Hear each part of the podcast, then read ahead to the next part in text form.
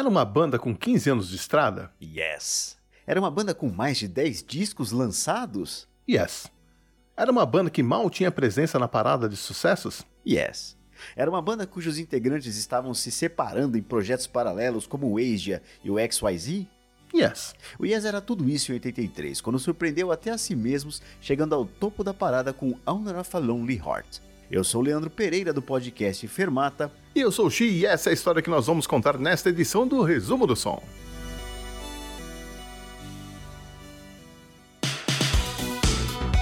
Resumo do Som.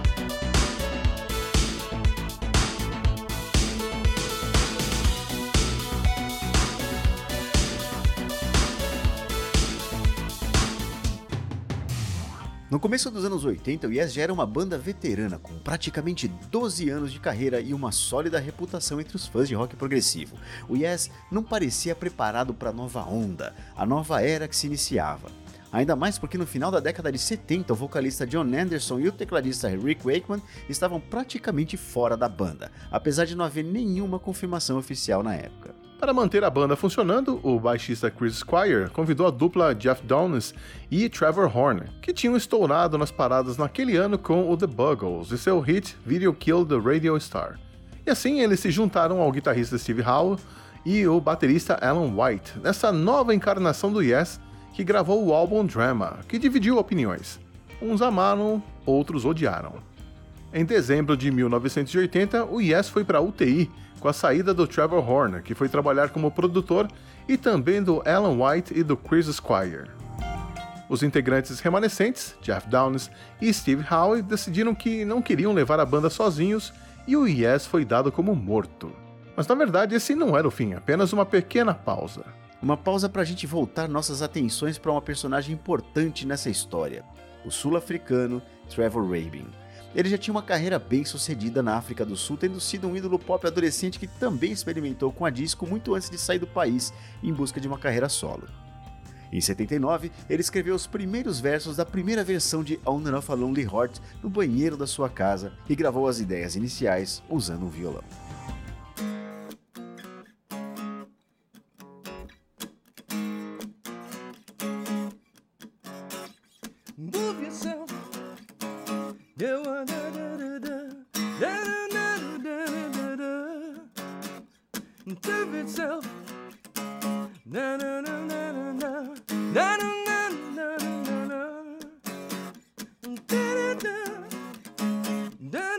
E em 1980 incluiu mais versos, a ponte e o refrão da música. Essa foi a segunda versão de Owner of a Lonely Heart.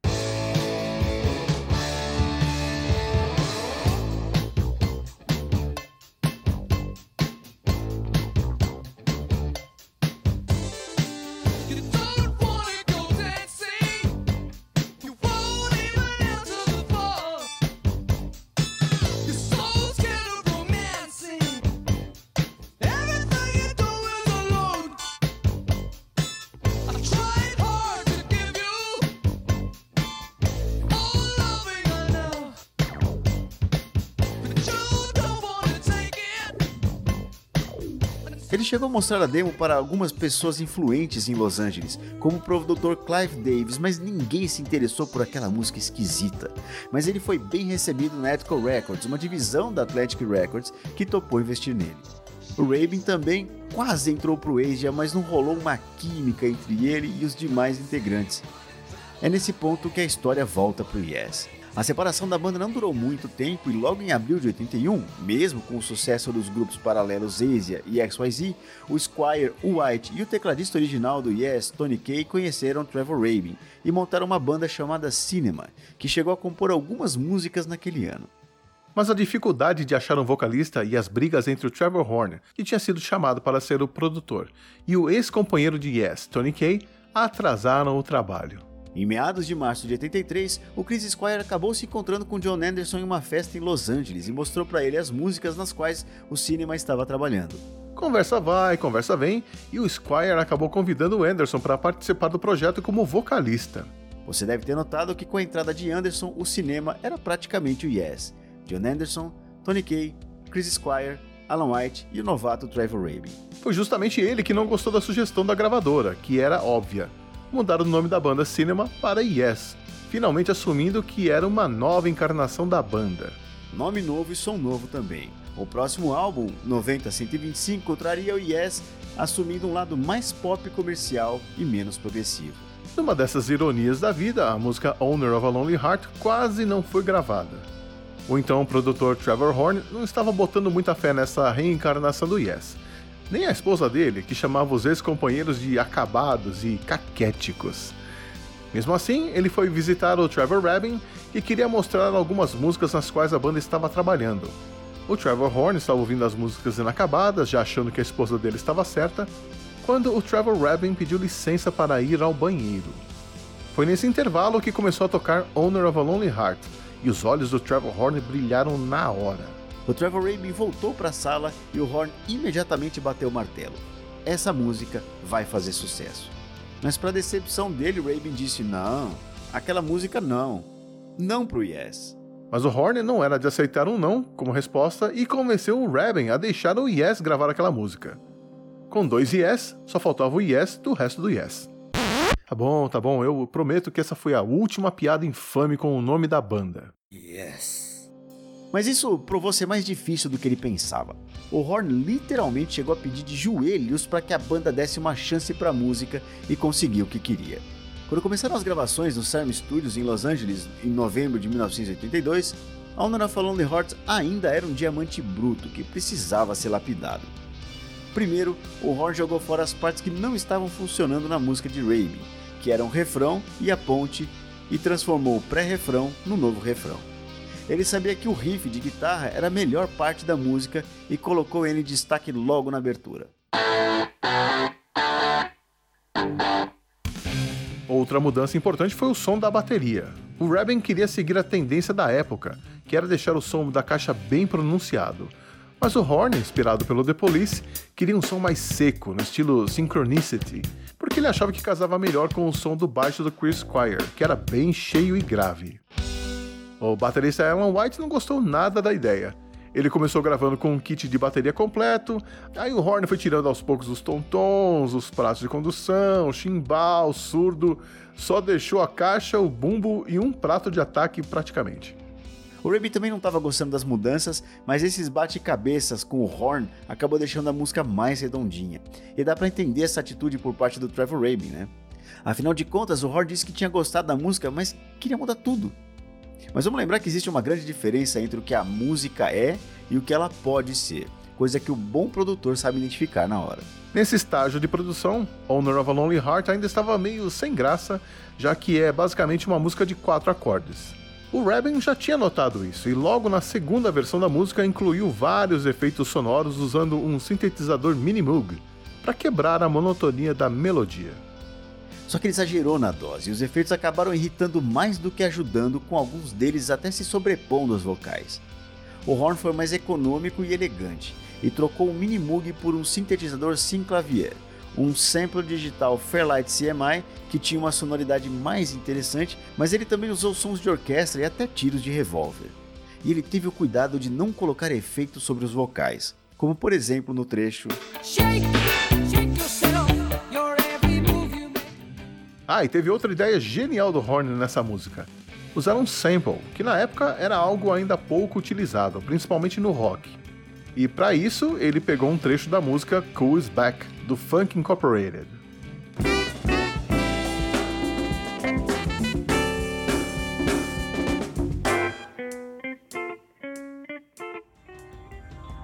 Parte da música que mais levou tempo para ser cuidada foram as letras. Os Trevors tentaram durante meses, alguns dizem que foram quase sete.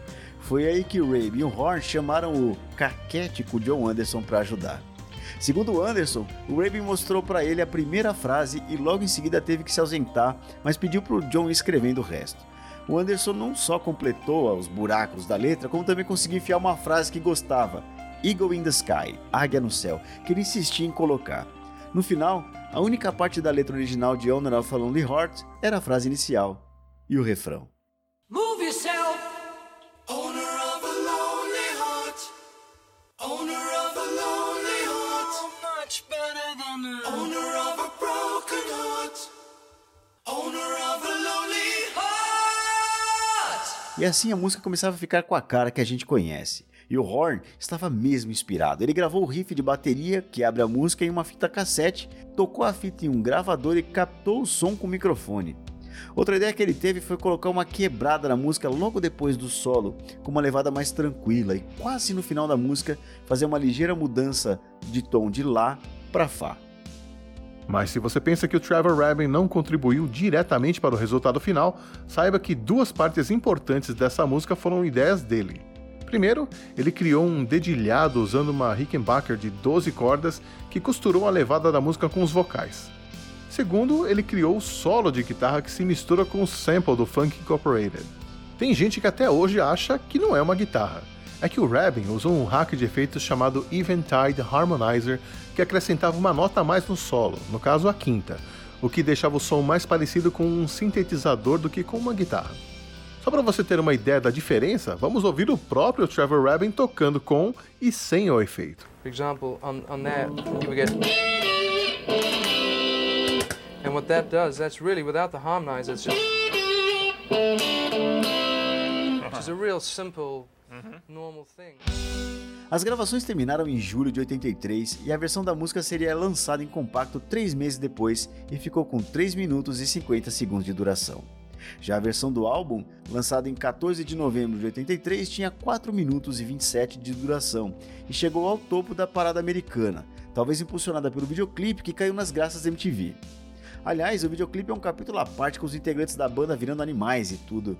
Aqui vejo influências kafkanianas da história do clipe, mas não vamos entrar nesse mérito. A música foi creditada ao Rabin, Anderson, Horn e Chris Squire.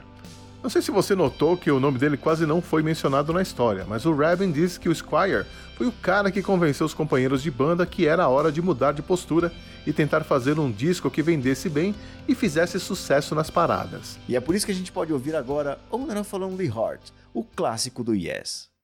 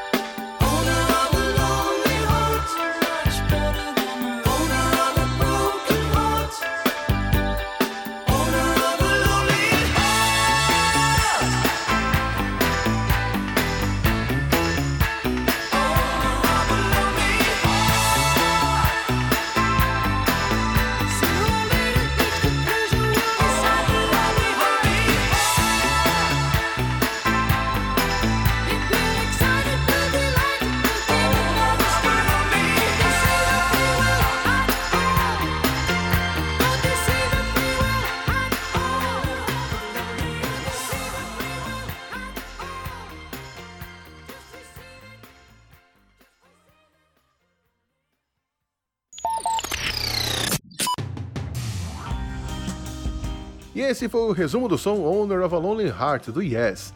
Eu espero que você passe a ouvir essa música com outros ouvidos. Eu sou o Leandro Pereira do podcast Ergo e do podcast Fermata. Eu fico lá em fermatapod.com.br e se você gosta de música, já que você está aqui, você vai gostar também do portal Fermata. A gente tem um monte de podcasts lá, entrevistas com os artistas, reviews de show, reviews de disco. A gente fala sobre música em si. O meu podcast especial, o Ego, conta histórias ao redor de música. Eu tenho certeza que você vai gostar. E vamos ficando por aqui. Um grande abraço. Eu sou o Xi e mês que vem eu volto com mais uma história de mais um hit dos anos 80.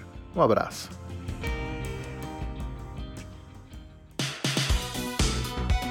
Resumo do som.